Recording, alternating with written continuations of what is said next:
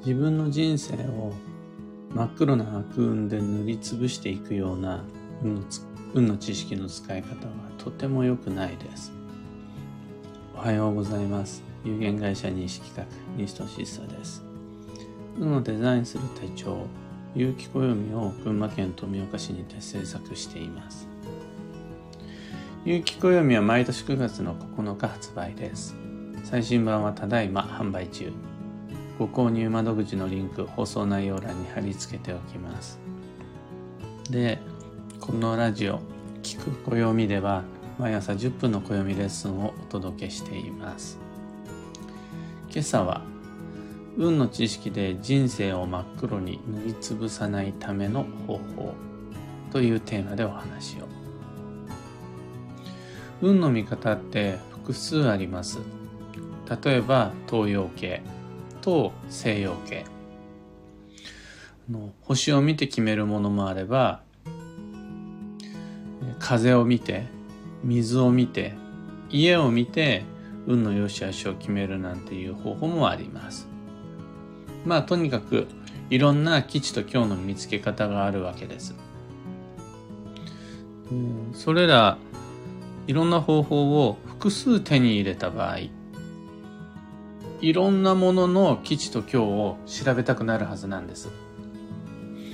西洋先生術を知ったっていう人はああこれで西洋先生術を使えばこんな運勢あんな基地こんな今日がわかると。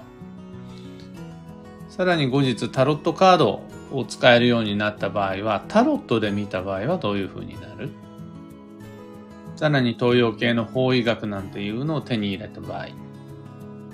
方位だとここが基地でこれが今日なのねってなる。そんな風にして運の見方を複数手に入れていった場合、ただそのまんま過ごしていると、自分の大切な未来を真っ黒に今日で塗りつぶしていくような生き方になってしまうから注意が必要です。そこで求められるのが分別と統合です。分別とは目的に応じて持てる知識を使い分けることです。統合とはいろんな吉祥鑑定の方法の中で重なる部分をハイブリッドしてるしていくことです。これができないと基地がどんどんどんどん少なくなって今日ばっかりになっちゃいます。知れば知るほど物事の見方が複雑になって答えが出せなくなっちゃいます。なぜなら、どんな見方をしても基地となるような基地はこの世界にないからです。あっちでは基地になるものも、こっちだと今日になってしまうことが通常です。どんな基地も別の見方をすれば今日になり得ます。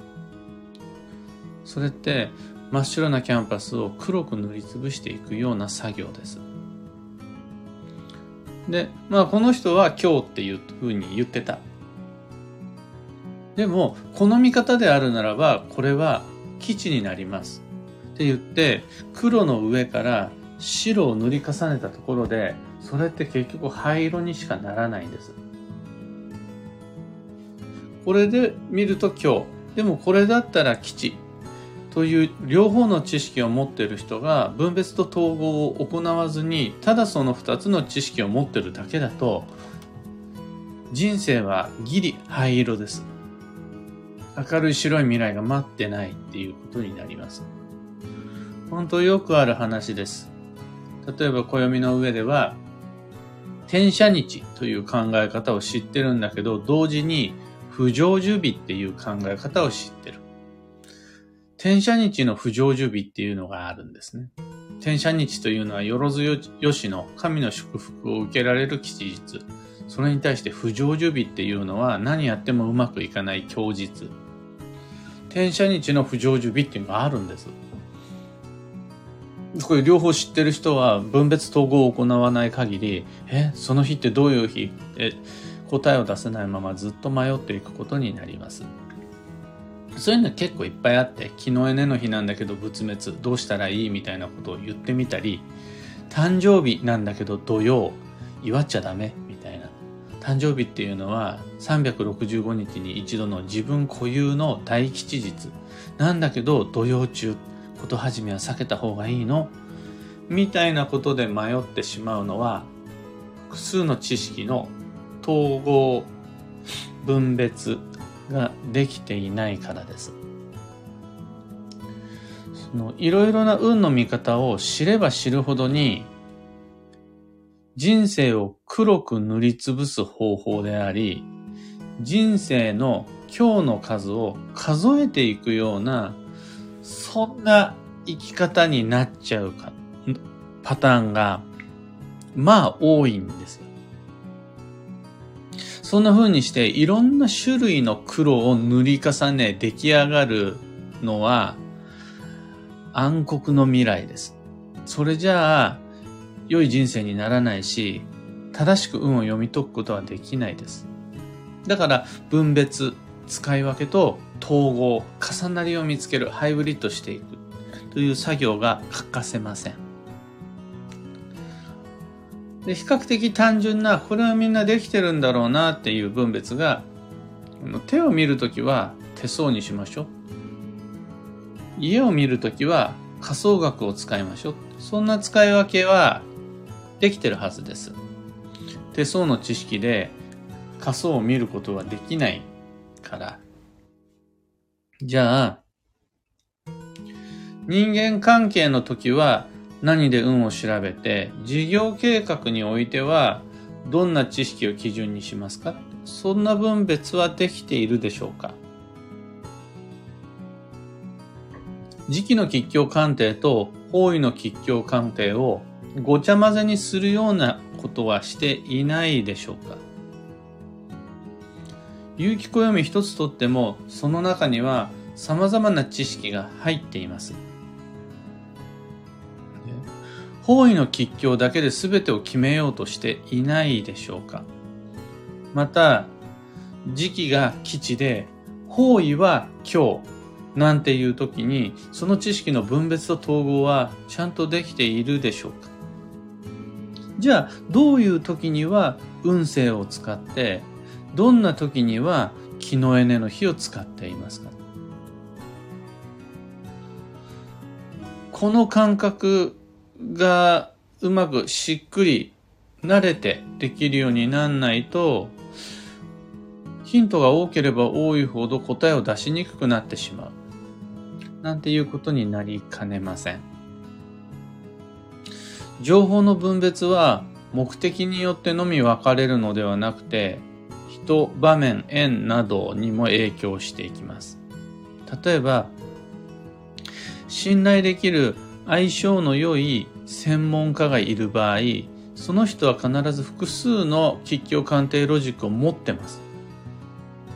でも、使い分けも合わせてできているので、ちゃんとヒントをもらえるはずです。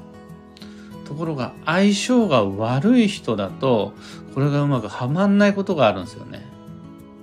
相手が持っている吉凶鑑定方法が何なのかという話ではないです。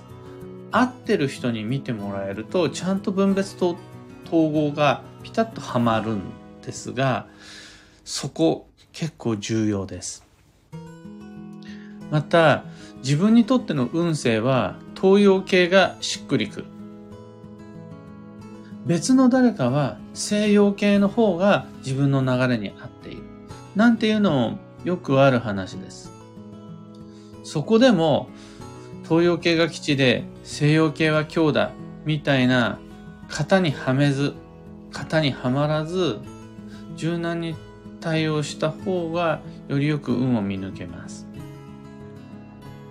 念のため繰り返し確認しますが、全てのロジックにおいて基地となるような全世界共通の正解はありえません。どんなに優れた基地でも何かしら誰かしらにとっては今日となるもんなんです。それを知らずにどんどんどんどん運の知識をごっちゃ混ぜにして重ね合わせたところで良い未来にはならないし自分の人生をきれいに塗り分けることできないんです。そうすると、こういう時はこう見る。別のこういう時はこう見る。という考え方や、この考え方とこの考え方、二つで物事を見たときに、重なり合うこの部分をヒントにしていく、などの自分なりの工夫が求められます。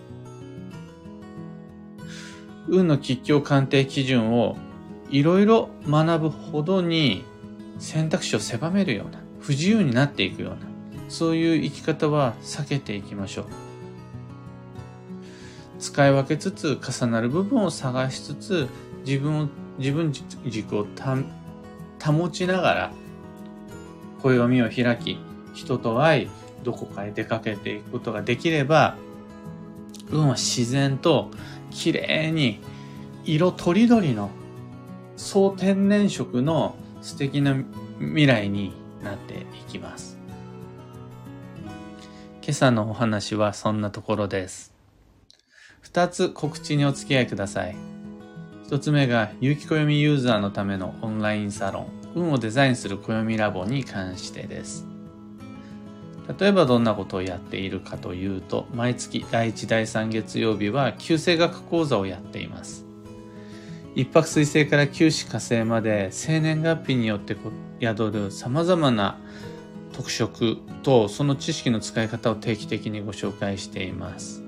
まだ未確認のラボラボメンバー、ブログをぜひご確認ください。ラボ限定の記事として旧星学講座始まってます。二つ目の告知が毎年恒例の開運ドリルワークショップ2023年度版に関して来年の目標設定と行動計画を練るワークショップです。料金は2500円。Facebook グループを利用したオンラインのみでの開催です。もうすでに練習のためのプレ配信が始まっています。お申し込みの方は Facebook グループへの参加を忘れずお願いいたします。お申し込み窓口となるブログのリンクは放送内容欄をご確認ください。受講への不明点、不安点、疑問点などもそちらのブログのコメント欄へお願いいたします。その他の窓口はありません。コメント欄にお問い合わせいただければ西俊久が責任を持ってご回答します。今日の時点で複数のご質問、お問い合わせ入っていたので、この後、まず真っ先に全てにお答えしていきます。こちらご理解とご協力お願いいたします。さて、今日という一日は2022年11月10日木曜日です。もうそろそろさすがにみんなの土曜が明ける頃です。例えば私はまだ土曜明けのよしって確信持てるような天気知らせを受け取ってないっていう方も3日4日経っていくとさすがにじわじわと自分は新しい季節に馴染んでいくはずです。もしも心配ならば、急発進、急停止みたいな大げさな再始動するのではなくって、の少しずつペースを上げていき始めることができると良いと思います。本年度最後の繁忙の11月、充実させていきましょう。幸運のレシピは柿。これは旬のフルーツが吉です。旬のフルーツは柿以外にも早生みかん、ラフランスなどなど、フルーツで生気を養ってきち。他にも旬の食べ物いっぱいあって、例えばマグロ、あとは鮭イクラですね、今は。さらにはヒラメ、ホッケ、マスなどの魚介はどれも冬の旬です。あと、旬の野菜はさつまいも、かぶ、カリフラワー、ブロッコリー、ごぼうなどなどはどれも冬に必要な栄養素となります。今日のキーワードは思考試してみるという一日なんですが、これ一度実際にはやってみましょう。行ってみましょう。会ってみましょう。食べてみましょう。まず一回は触ってみましょう。話はそれからです。というのが思考となります。以上迷った時の目安としてご参考までに。それでは今日もできることをできるだけ西企画西俊久でした。いってらっしゃい。ひでみんさん、ロミさん、おはようございます。たかさん、なかさん、おはようございます。ご聴取ありがとうございます。ゆうさん、はなさん、おはようございます。今日の群馬県富岡市は相変わらず良いお天気です。地面に近いところは少し白く霞んでいるものの空の天井てっぺんは真っ青で綺麗な冬の空ですね。もうこれで完全に冬に移行しましたね。アマガエルさん、ブルースさん、キーボードさん、おはようございます。テノルさん、バンドさん、おはようございます。ありがとうございます。もぐこさん、ステップさん、おはようございます。エヌシャンティさん、チナナオさん、おはようございます。まだまだ体調万全、準備バッチリっていう方ばかりではないと思うんですが、そんなね、あの、なん命を振り絞るような過ごし方ってこの11月不要で、じゃあ最後の繁忙をどう生かすかっていうと、あと一つのやり残しの片付け。これで十分今年の総決算になります。あれもこれも全部欲張って、歯食いしばって、寝る時間も惜しんで頑張るのではなく、今年やりかけのこと、分かっちゃいるんだけど手つけないでままでいること、いろいろやってみるものの中途半端になってしまっているものなどを見つけて、それをあと一つ最後にこの11月中に終わらせることができれば、今年の暦の課題は達成。もう十分な運の成果を手に入れて来年に向かっていくことができるんで、マイペースに繁忙を楽しみましょう。コンサートさんおはようございます。マミーさんおはようございます。真っ白い霜が降り、とても寒い朝です。今日も良い一日をお過ごしください。これは、そちらも冬になって安定してちゃんと寒いっていう日続くことになりそうですね。あの寒かったり暑かったりするから人の運は乱れちゃうんで、寒いと決まってくれれば着るものも食べるものも過ごし方ももう決まってくるんで、もう安心して冬の運の動かし方に移行していきましょう。というわけで今日もマイペースに運をデザインする。そのためには最後のやり残し。これを今月中に片付けてきちです。僕も行ってまいります。